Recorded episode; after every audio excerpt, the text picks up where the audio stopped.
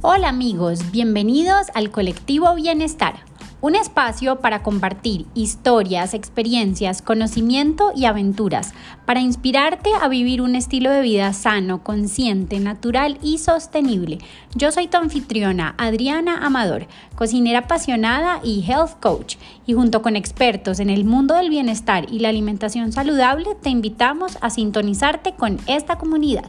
Muchas gracias por pasar este tiempo conmigo. Bienvenidos.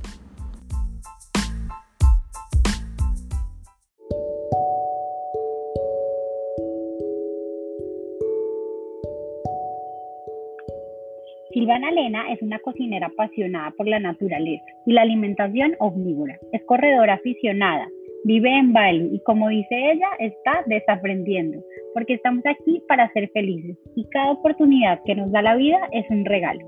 Algo que me encantó de la conversación con Silvana es que igual que en mi casa, en la suya todo siempre ha girado en torno a la cocina y a la buena mesa. Si bien ella ha tenido un proceso en donde su alimentación hoy es basada 100% en plantas, sea cual sea la forma como tú decidas alimentarte, querer buscar mejores hábitos no significa dejar atrás las costumbres familiares y muchísimo menos dejar de comer delicioso. Se trata de descubrir lo que nos hace bien. Mi alimentación incluye proteína animal, pero sé que cada vez hay más personas que se interesan por una alimentación 100% basada en plantas. Y por eso traigo ejemplos como el de Silvana, que son inspiradores para saber qué hay que hacer en una transición responsable, para cuidar tu cuerpo y aprender a nutrirlo con todo lo que necesitas para mantenerte sano.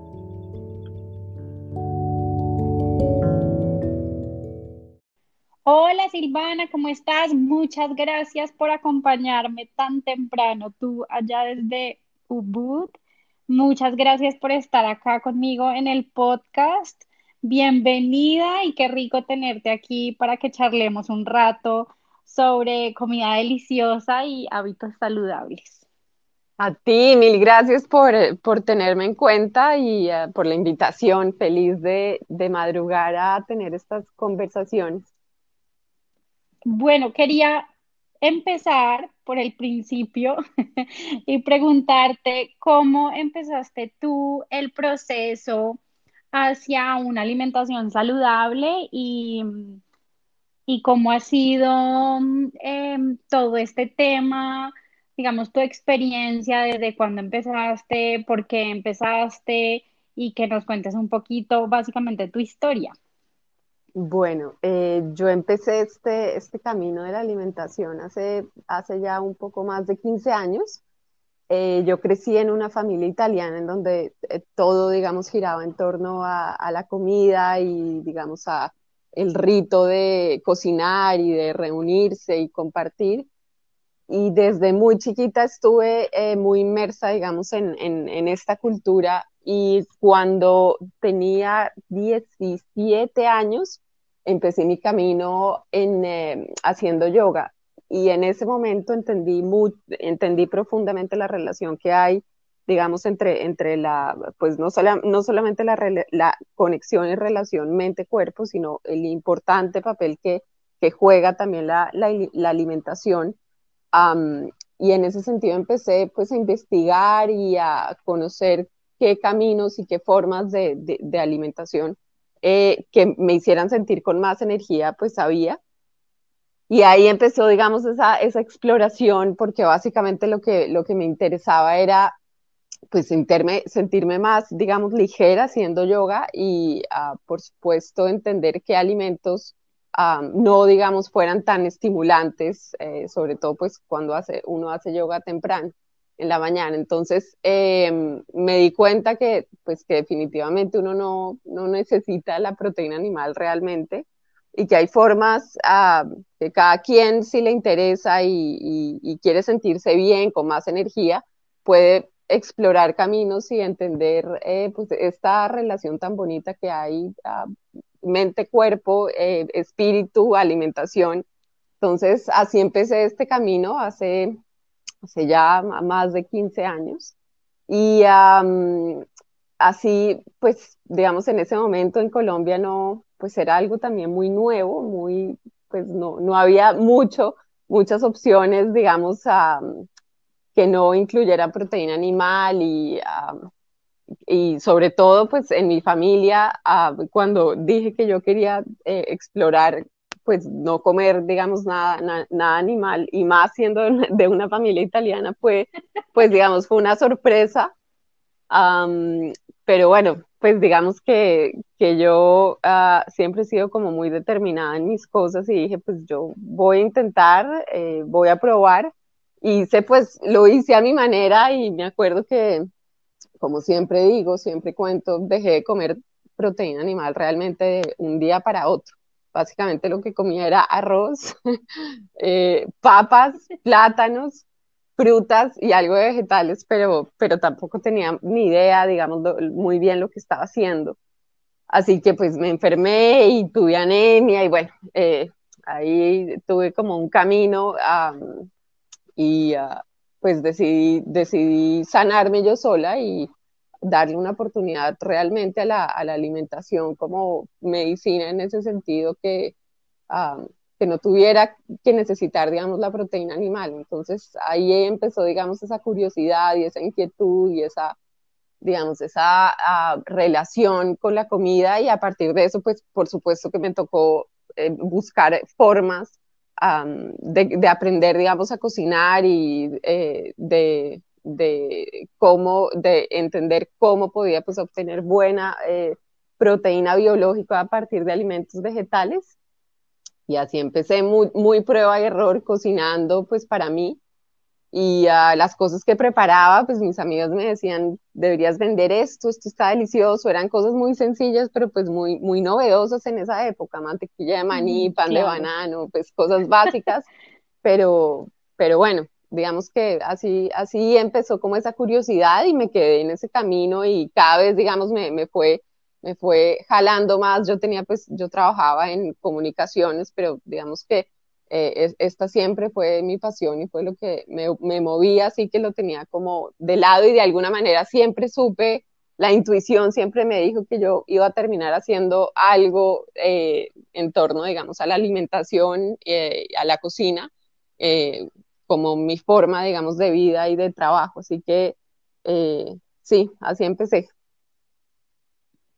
Ay, increíble. Sí, el yoga para mí también. Ahora que lo, pues, que cuentas tu historia, yo también empecé como mi acercamiento con el yoga. Es impresionante como uno realmente em, hace la conexión como de mente, cuerpo y, y querer sentirse mucho mejor más allá, porque, o sea, ahora que, que hablas, en ningún momento hablaste como de y el peso y adelgazar, ¿no?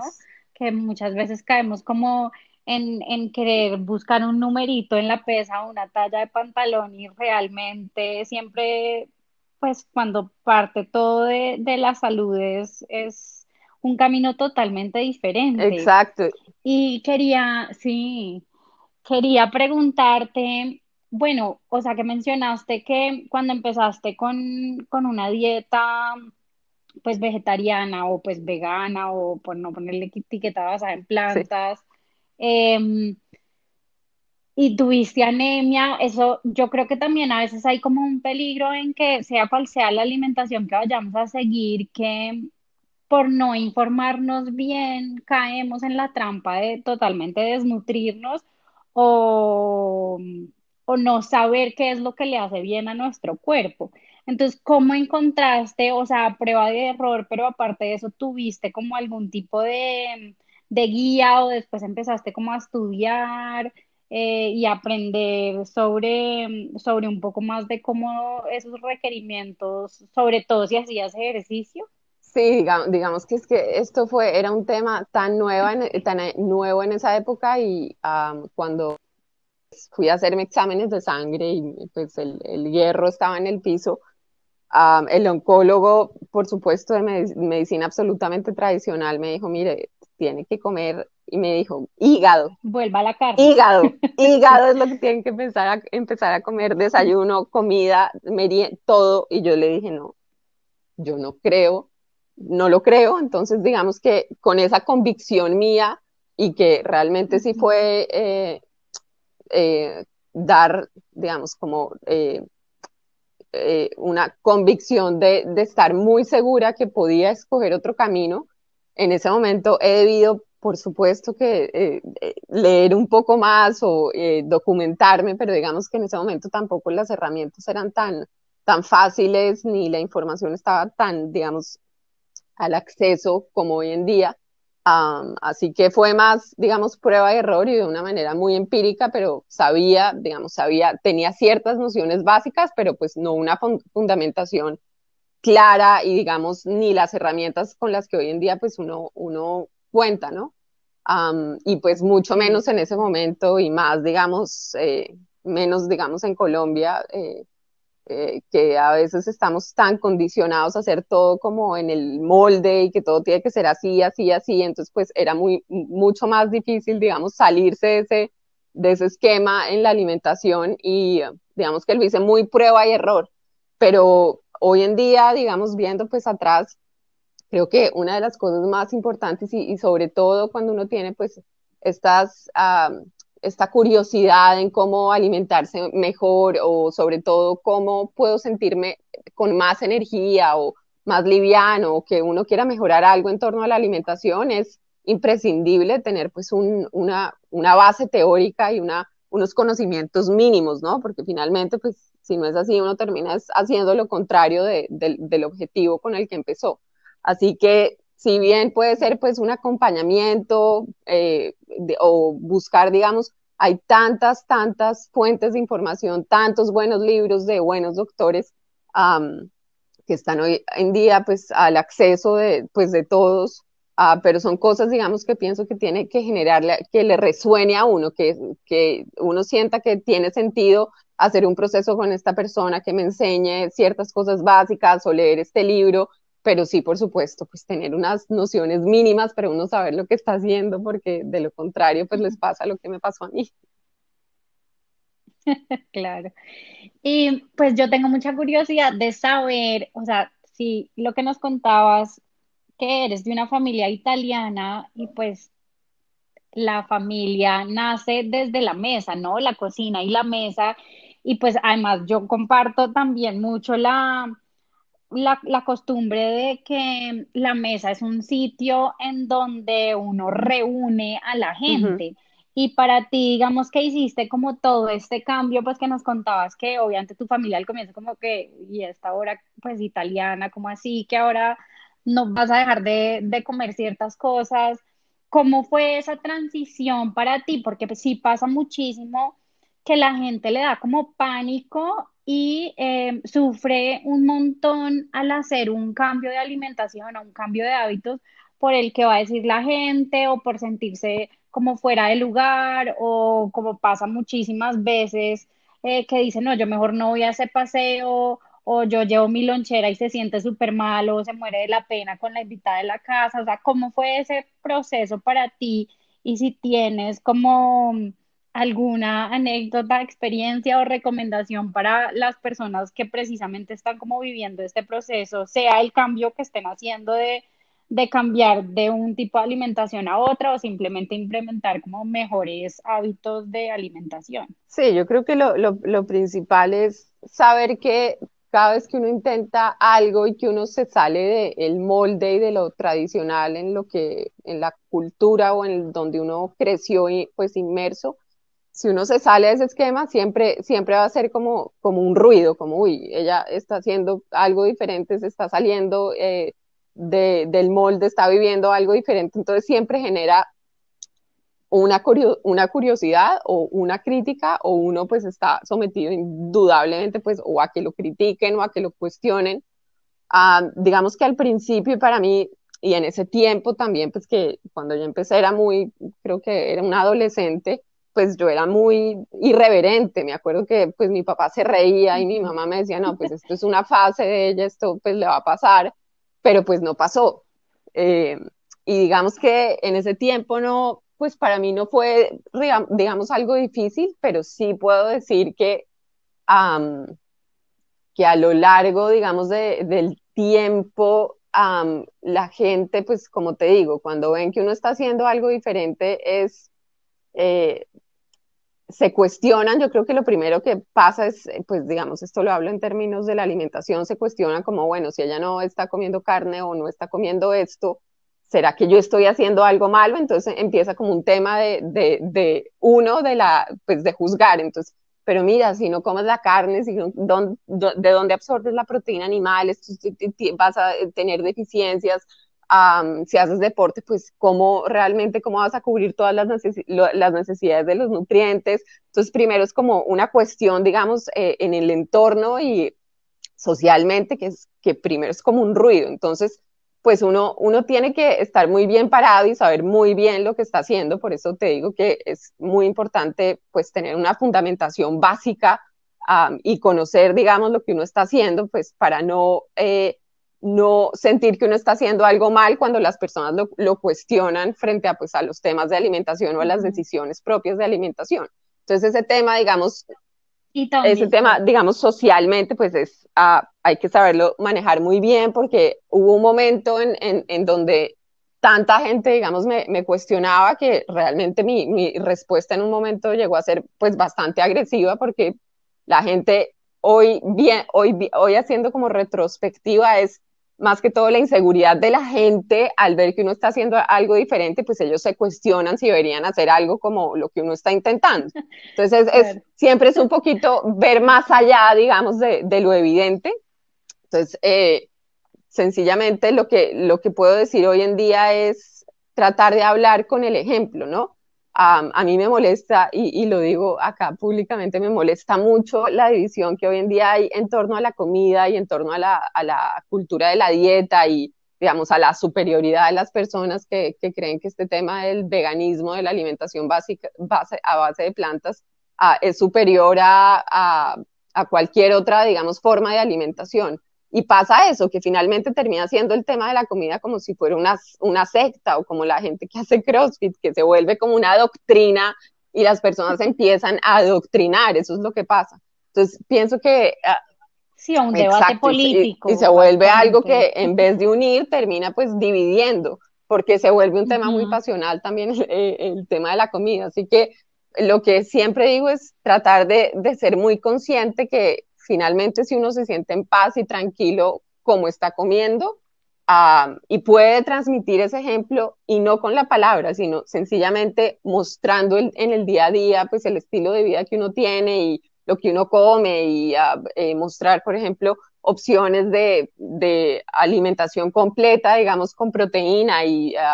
compartir hamburguesas, por ejemplo, hechas con frijoles y como opciones diferentes, eso siempre va a ser mucho más valioso a que alzar la voz y entrar, digamos, en, debates. Entonces no hay, como digo, no hay verdades absolutas, es el camino y la vida de cada quien y cómo uno se sienta mejor y pues nadie está en, posición y en mucho menos, digamos, eh, con ningún criterio más o menos válido que el otro para, para entrar, digamos, a juzgar. Claro, definitivamente. Es que sí es em, un tema como candente hoy en día, ¿no? Y sentarse en una mesa ya a, debatir sobre tipos de alimentación, lo que dices tú es, es saber cómo nos separamos y cómo nos dividimos en vez de precisamente lo que, lo que, por ejemplo, una mesa italiana hace, que es juntar familias, juntar amigos. Y bueno, y también eh, o sea, donde, también me, pasó pues mucho y durante mucho tiempo y en algún momento eh, realmente para mí fue muy, eh, fue confrontarme, que por supuesto en, en, eventos sociales pues gente que está tan acostumbrada y sobre todo al, al, a la, en, en, Colombia y pues, en, en Bogotá tradicional almuerzo del puré de papa, arroz, lechuga, carne eh, y plátano asado y cuando pues a uno lo, lo, invitan a eventos es como, esta niña es el problema, pero, entonces, pero tú qué comes, eh, ¿cómo puedo invitarte si no sé qué darte, si este es el menú? Entonces empiezan, digamos, esos bloqueos y como esas ese lenguaje también negativo en torno a la alimentación que muchas veces, como te digo, si uno no sabe muy bien en dónde está parado, pues uno se siente alienado. porque no, es una, no es una cuestión que uno lo esté haciendo por, ni por bajar peso, ni, ni, ni, sí, ni por eh, ser la persona más saludable, sino pues es un camino diferente de alimentación y no tiene nada de malo.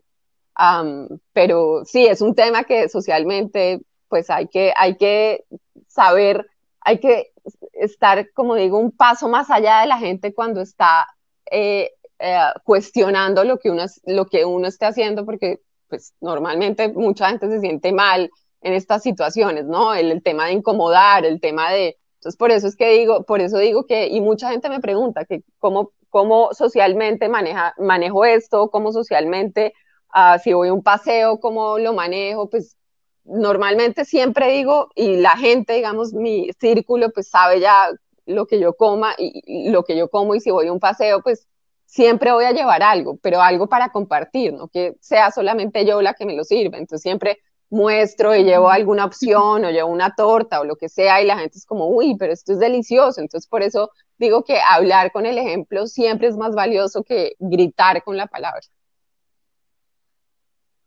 Espectacular, claro. Y, y la otra cosa que tú decías antes es como uno, bueno, ir un paso más adelante y es como no perder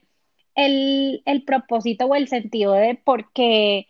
yo tengo este, digamos que estilo de vida o este tipo de alimentación, ¿no? Que es más allá de un objetivo, por ejemplo, físico de, de quiero adelgazar o o un, o un objetivo a corto plazo que hace que cuando yo vaya a una comida, a un paseo o algo así, diga,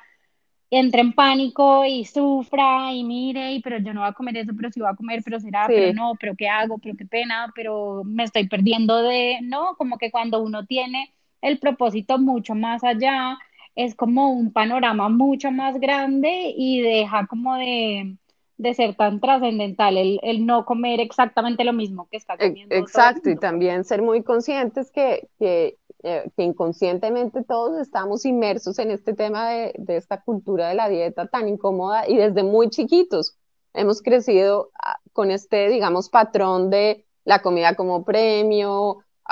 como bien de lunes a viernes, pero sábado y domingo pues me como lo que no me comí entre semana. Eh, tengo que estar flaca porque me voy a la playa, entonces es como traer conciencia y entender que ese, digamos, ese, eh, sería muy triste uno vivir en, en, en, en, esa filosofía en torno a la comida, entonces entender pues por qué uno hace lo que hace y puede ser razones, digamos, de medio ambiente o puede ser como uno se sienta o puede ser eh, la energía que uno le da, pero es siempre tener muy firme, digamos, ese propósito y no salirse por las arandelas, porque como te digo, pues hoy en día es tan fácil el acceso a toda la información y tenemos, eh, nos metemos en el teléfono y ya estamos sobrecargados con un montón de información y vemos ejemplos de gente que, se, que come así, la otra que hace así, la otra que no hace más que mostrar los abdominales. Entonces,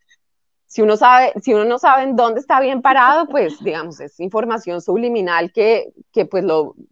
lo pierde el propósito a uno. Entonces es más entender el, el, papel de la cocina, de, perdón, de la comida como uno que tiene que ser un, pues finalmente es un rito que uno tiene que disfrutar, uno tiene que, eh, lo que uno coma tiene que, ser delicioso y uno tiene que aprovechar y disfrutar todo lo que pasa alrededor de, del momento de comer. Uh, más allá de perder peso, de tener los abdominales que la otra tiene, tiene que ser un camino mucho más conectado, yo creo que también con el espíritu, más que un propósito, digamos, físico, externo, digamos, a uno. Claro, sí, total. qué, lindo. Ven, y entonces, bueno, quiero ahora como cambiar un poquito de tema. Yo sé que tú eres una súper deportista. Em, y digamos, hay una cosa que le preocupa un montón como a los deportistas es como no alimentarse bien, quedarse sin baterías, o yo veo, por ejemplo, todos estos, estos que pues corren maratones, hacen triatlón, montan bicicleta, nadan, ta, ta, ta, y la alimentación es totalmente procesada, tóxica, o sea,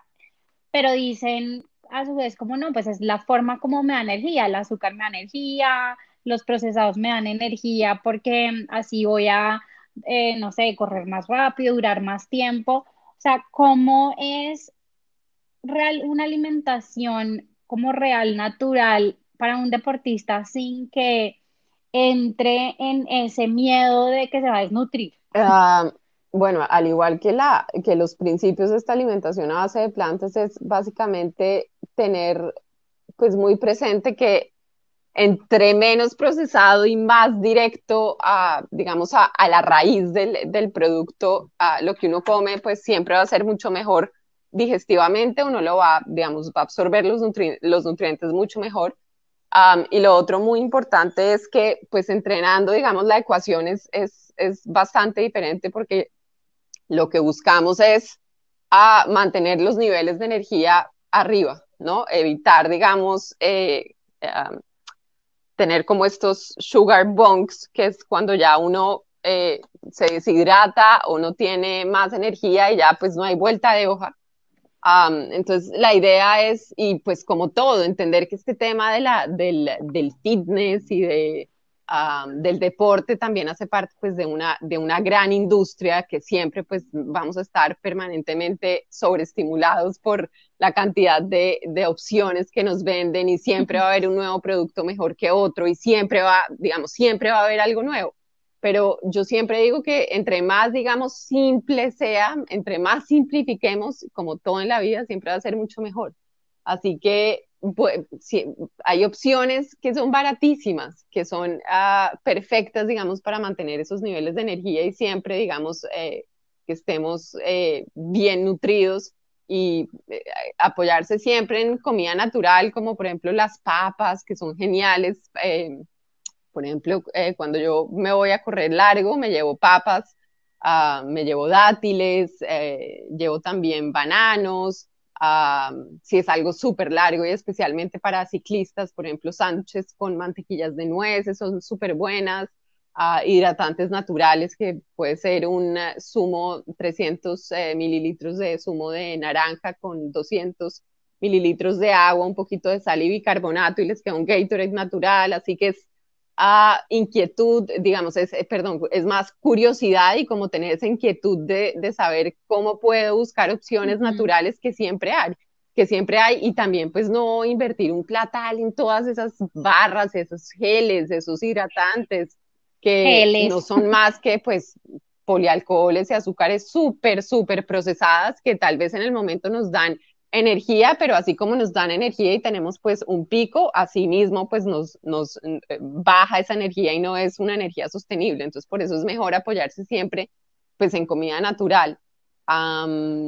y otra cosa importante es, sí, pues no, no caer como en el, en el viejo truco y en, el, ah, y en esta cultura también de la industria que siempre nos vende cosas nuevas y buscar la nueva opción de la nueva barrita que nos dice que tiene 25 gramos de proteína, pero tiene 35 ingredientes ultra, super procesados, que finalmente le hace más daño, digamos, a,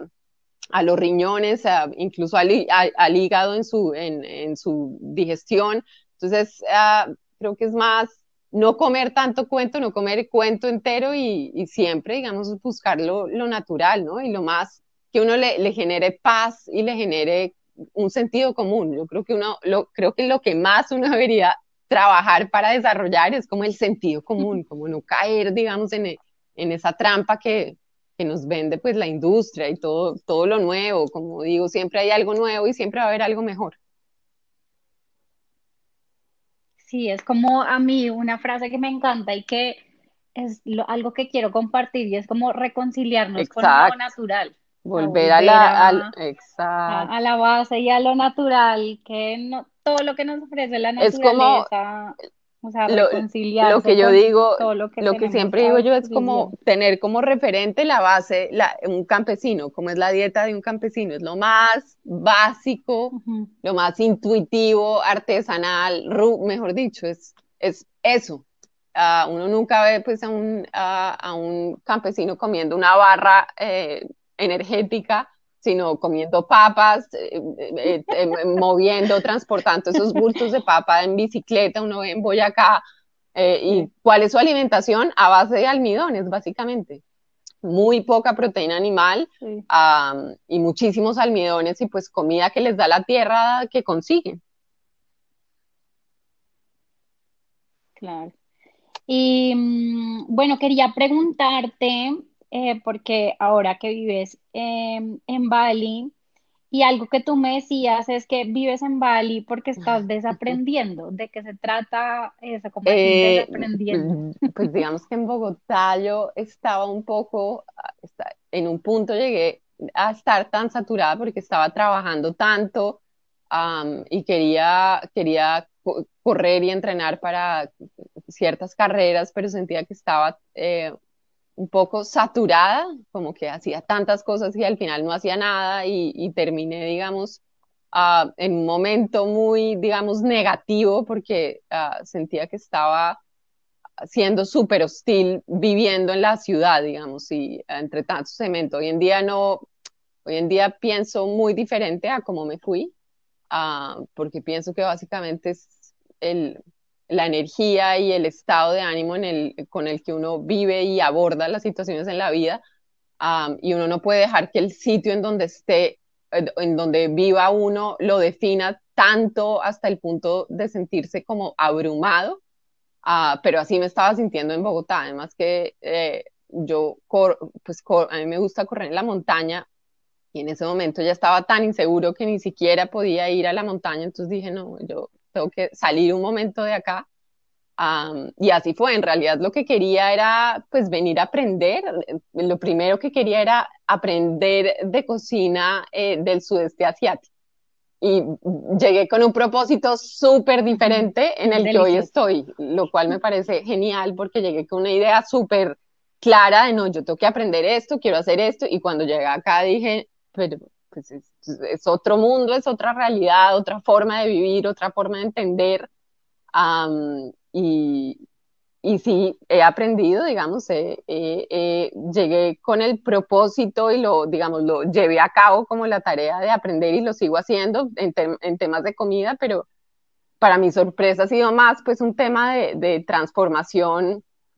digamos, de vida, de aprender ciertas cosas que estoy segura que si no hubiera tenido esta oportunidad, pues si me hubiera quedado encerrada en Bogotá no, no lo habría aprendido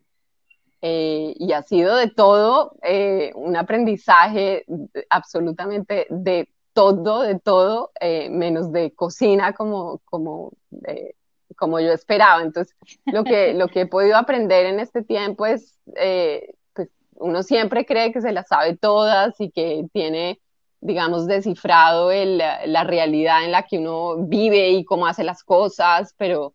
creo que uno está muy condicionado y uh, uno está, digamos, vive mucho en, en, en, en, en cómo creció en la sociedad, en eh, lo que uno ve, pero si uno no está conectado con lo que uno siente y con lo que uno quiere de propósito de vida y uno si, sencillamente sigue en la vida caminando como detrás, como siguiendo, digamos, el ejemplo de todo el mundo, sino irse a uno, pues uno se pierde. Entonces, eh, creo que ha sido un, como un descubrimiento y una transformación a nivel personal, pues muy importante para mí, más que en el tema de la cocina, que ha sido pues muy bonito y pues poder aprender de estos sabores de acá y las formas en las que cocin en la que cocinan y manipulan los eh, pues ciertos alimentos y tienen mil especias, ha sido muy bonito, pero más ha sido como una transformación espiritual y personal por la cual estoy muy agradecida y sigo como, de, como desaprendiendo, porque ese es, yo creo que ese es el gran problema, que uno cree que se las sabe todas y que está uh, ya con lo aprendido es suficiente, pero ese es el peor error. Yo creo que uno tiene que estar siempre con las ganas de aprender algo nuevo, porque si no se pierde la motivación y la inspiración. Claro, y es que pasa mucho, pues sí, como dices tú, como que uno cree que se las sabe todas, em, pero a veces precisamente esta semana estaba leyendo el libro de un monje y él decía como que, que cuando él estaba en el ashram, pues hoy en día ya no es monje, pero que se sentaban muchas veces como los monjes eh, de mayor edad o pues de mayor experiencia a aprender de los que acaban de llegar y empezaban a dar como sus, sus clases, porque decía siempre como mantener la mente de estudiante, por más de que creamos que, que tenemos una cantidad de conocimientos, jamás creernos que no las sabemos todas, que somos más que otra persona y siempre como mantener una mente abierta y, y de estudiante porque no sabemos de quién ni de dónde podemos eh, aprender algo que no sabemos. Y si vivimos como en esa mentalidad súper cerrada de yo me sé todo o solo voy a aprender del super maestro y no abrirme a de pronto personas que pues de pronto no tienen tanta experiencia, pero sí tienen em, algo que seguramente nos, nos puede dejar una marca y nos sí, puede exacto. enseñar. Y también eso que dices es, es clave y también también la importancia de, a veces uno cuando quiere hacer cambios en la vida siente que tiene que tener todo milimétricamente listo para dar el salto, pero por lo menos, digamos, en, en, mi caso, en mi experiencia, yo nunca había venido a Asia, nunca había contemplado ir en el sudeste asiático, solo quería tener una experiencia, quería irme al otro lado del mundo, mejor dicho, lo menos parecido a mí y... Uh, a cómo crecí y yo dije, pues la única, lo peor que me puede pasar es que me devuelva en un mes si las cosas ah, salen diferente a como, a, como quiero que salgan. Y así fue, o sea, me, vine acá sin, pero mejor dicho, ¿no? Con una maleta y sin pensarlo mucho, solamente quería aprender, en realidad desaprender, desaprender porque sentía que estaba como en, en una caja viendo lo mismo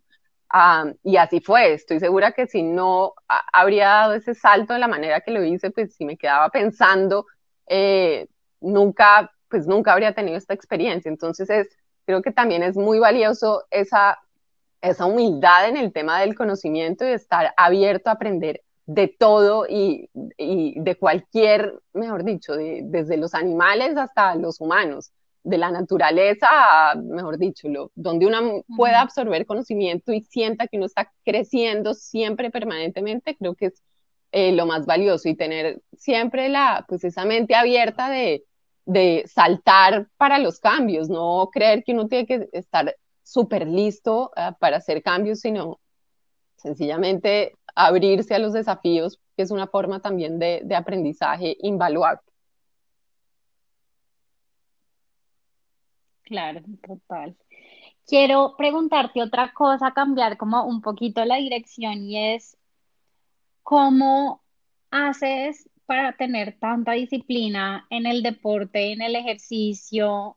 sobre todo, em, o sea, digamos que ahora que te fuiste, pues bueno, hace un tiempo que te fuiste a ir como a, a otra parte del mundo, ¿cómo mantuviste como toda esa disciplina? Em, por el deporte, por correr, por montar en bicicleta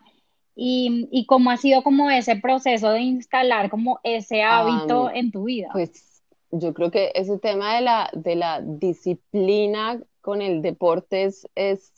digamos, un, un, gusto muy personal porque hace parte, digamos, de, de cómo estructuro mi día y la alegría con la que empiezo el día es, eh, pues, moviéndome, ¿no? Como haciendo ejercicio y yo empecé a correr hace, hace, hace más de 10 años y me parecía muy duro, pues todavía me parece que es un deporte muy duro, pero pienso que lo, lo que aprendo de correr han sido pues de las lecciones más importantes de precisamente de construir disciplina, construir constancia, el trabajo que uno le pone a ciertas cosas y enfocado en el deporte, pues a los entrenamientos se traducen en, los resultados que uno quiere tener, si quiere pues mejorar. Entonces, eh, es una manera también de aprendizaje constante por medio del movimiento.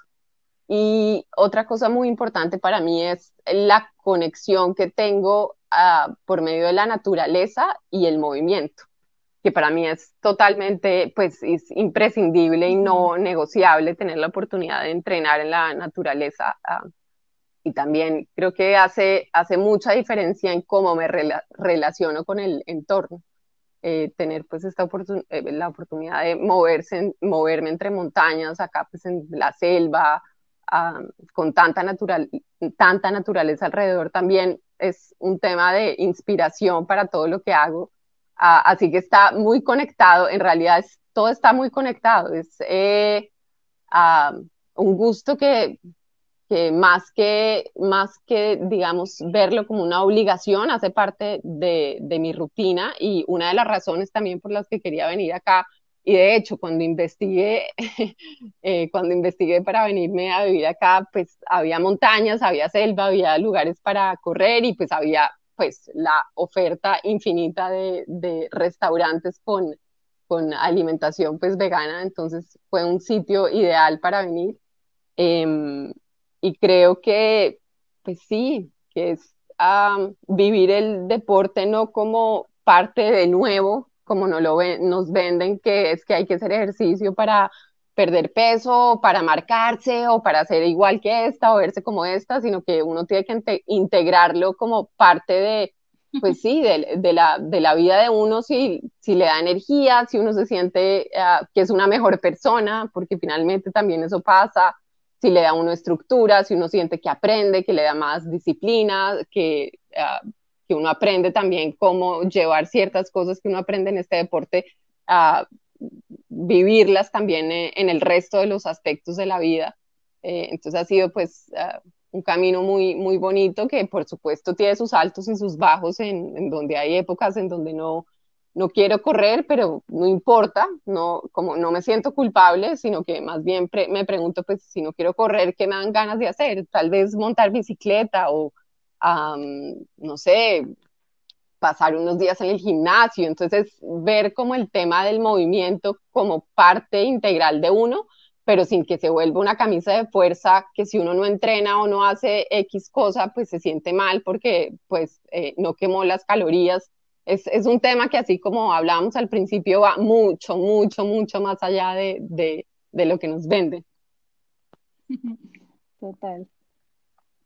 Total, sí, definitivamente es, es y, y que pasa mucho también es,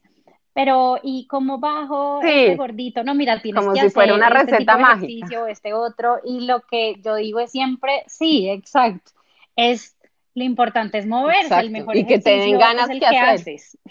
Y, Es y no el, es es solo el eso, movimiento que y no es solo eso, sino es a nivel que hormonal, que es una de las cosas que, que nadie nos enseñó además, eh, que es lo que pasa cuando uno está estresado, que uno vive en modo supervivencia, ah, siempre corriendo, estresado, haciendo ejercicio también, afanadísimo, y pues finalmente la- las hormonas, eh, pues, lo- eh, por ejemplo, el cortisol, que es una hormona tan importante, mucha gente que busca perder peso y hace todo y tiene una dieta milimétricamente cuadrada, ah, y cambia de hábitos y hace todo, pero sigue viviendo en ese estrés y en ese modo supervivencia y preocupado y bravo y angustiado, pues las hormonas son las que hablan y rigen también nuestro cuerpo. Así que es, si uno logra en- encontrar como una homeostasis en donde el cuerpo esté nivelado y uno sepa eh, qué batallas dar para no estar estresado y ah, que prevalezca, digamos, la tranquilidad antes de, de siempre vivir así en ese estrés y mucho más cuando uno vive en, en una ciudad, ah, pues hay que ser muy conscientes de esto, que por más que hagamos las cosas bien, hagamos el mejor eh, cardio, el mejor ejercicio, si vivimos en un discurso negativo y, con, y estresados, no estamos haciendo nada.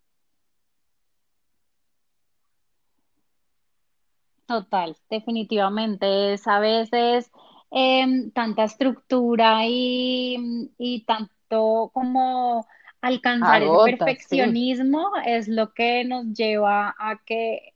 el progreso no se vea y todo lo contrario, entremos como en, en un estancamiento que después decimos, pero tanto esfuerzo que Exacto. hago, ¿para qué? Para nada y Sí, es- eh, y por eso digo que eso- esas cosas pasan cuando uno no está, digamos, en su centro y no está conectado, pues, digamos, realmente con uno, cuando uno está más pendiente y ah,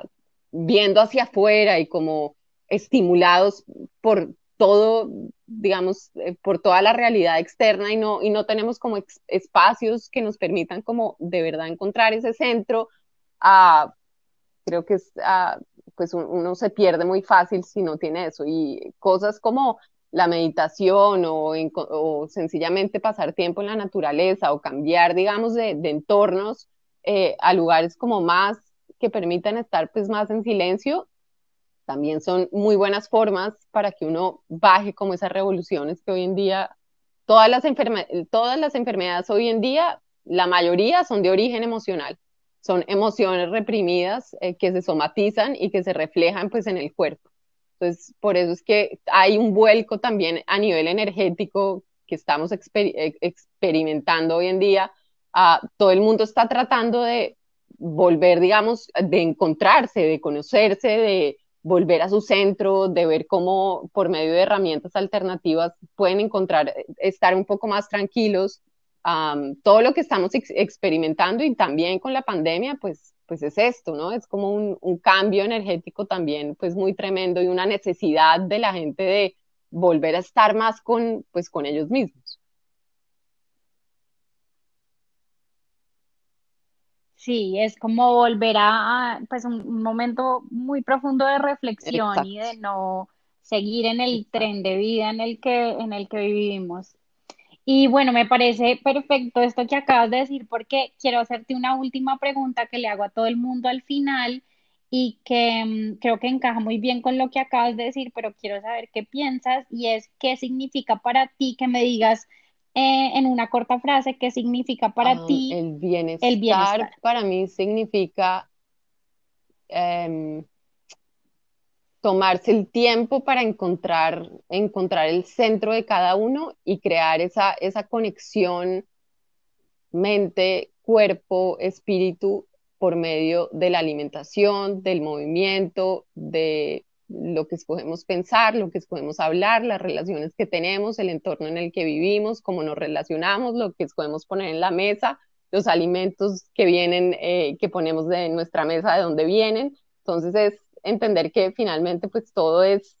todo está conectado y es ah, pues una conciencia, finalmente una, una conciencia, eh, sí, lo definiría así. Ay, espectacular. Comparto 100% tu definición. Ay, bueno, Silvana, pues muchas gracias de verdad por acompañarme esta casi hora que nos estuvimos aquí charlando delicioso de, de todo este tema de un estilo de vida más sano. Mm, y, bueno, quiero también preguntarte dónde pueden encontrarte las personas, seguirte, para conocer un poquito Ay, tan linda, ¿no? A ti, de verdad que, mil gracias por tenerme en cuenta y por invitarme. Esto, estos espacios y lo que estás haciendo es lo que es lo que cada vez necesitamos más, eh, espacios de bienestar y de conexión. y me pueden encontrar, yo estoy en Instagram, estoy como Silvana Lena, ese es eh, mi, mi, principal canal y tengo una página web que se llama Bali Cycling Camp. Ahí también me pueden conectar.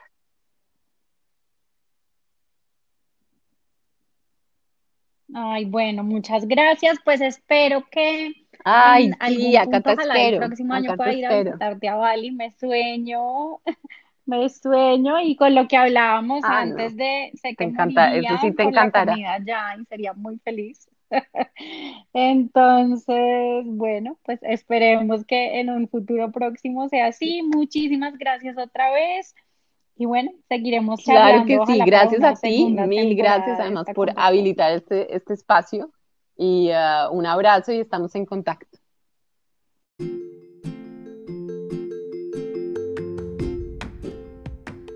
Querido colectivo, muchas gracias por acompañarme en esta conversación. Te invito a suscribirte al podcast para que te lleguen todos nuestros próximos episodios. Compártelo con tus amigos para que muchas más personas puedan hacer parte de este colectivo y seguir trayéndote a más invitados inspiradores. Sigamos la conversación en Instagram en arroba Adriana Amador raya el piso bienestar y en mi página web www.adrianamador.com. Hasta la próxima.